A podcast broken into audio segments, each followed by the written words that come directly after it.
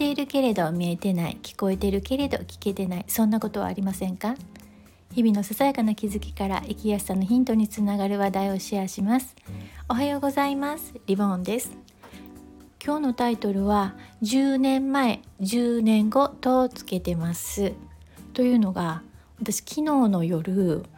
スタイフ内でねあのアカペラっていうキーワードで検索してね、えー、その時やってるライブにねあのちょっとお邪魔したんですね。で入ってみたらすぐあの私が好きなドラマのタイトルがポンって出てきたんです。で、まあ、そのドラマのタイトルってあまり関係ないんですけどあのちなみにあの大草原の小さな家っていうねずいぶん前に NHK でオンエアされてたものなんですけどねそのタイトルが出てきてあっていうふうにねちょっとそこにとどまって聞いてたんですねそうすると間もなくお歌が始まったんです、まあ、アカペラってね 検索したからお歌が始まるのは当たり前なんですがものすごく自然に始まって素敵なお声だったんですね。で私は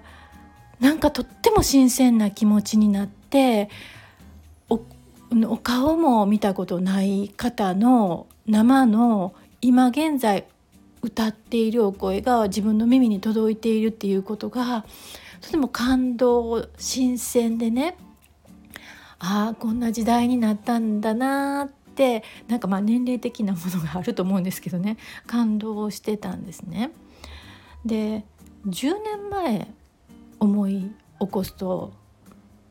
スマホこんな風にまあほぼみんなが持ってるっていうことはなかったですよね。でこの10年間っていうのはものすごいあの変化だと思うんですけれどもそれを思うとこの10年後これから10年後どんな風になってるんかなって想像してると想像及ばないですよね。例えば自分が今想像するにあもちろんアップルウォッチとかもできてますけれどもね。あのちょっとしたものを身につけると自分が思ってまばたき一つでね空中にポンって画面が出てきてまたまばたきであの操作されるみたいな。もしかしてそんな時代になるかもしれない。昔はスマホなんて触ってたんだなみたいなね。現物触ってたんだなみたいな。そんな風になるかもしれないなんてね思ってました。で10年後私がね生きてるかどうかわからないけれどもだから余計にね今の時代に間に合ってよかったなっていう風に思っています。でそのまあライブといえばねあの西表島の周さんのライブを聞いて私あのまーさんがやっているラジオドラマも聞きに行ったんですねあの聞き逃してたことを思い出してねもうそうするとものすごく完成度が高くて効果音も素晴らしくて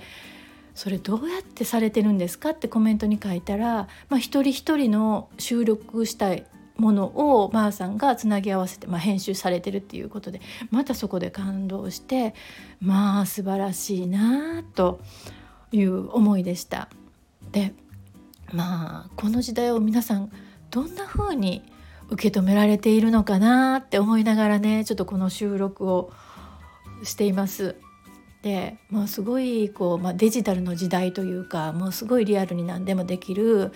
もう想像を超えたことが今起こっていますけれどもそんな時代に私は今朝周さんのねあのライブを聴きに行ってすぐにこれ収録したのにあの何公開予約ができていなくてまた再度今撮り直してるんですね。そんな私です、はい、あなたはどんな風にこの時代を受け止められているでしょうか？今日も最後まで聞いていただいてありがとうございました。素敵な一日になりますように。ではまた。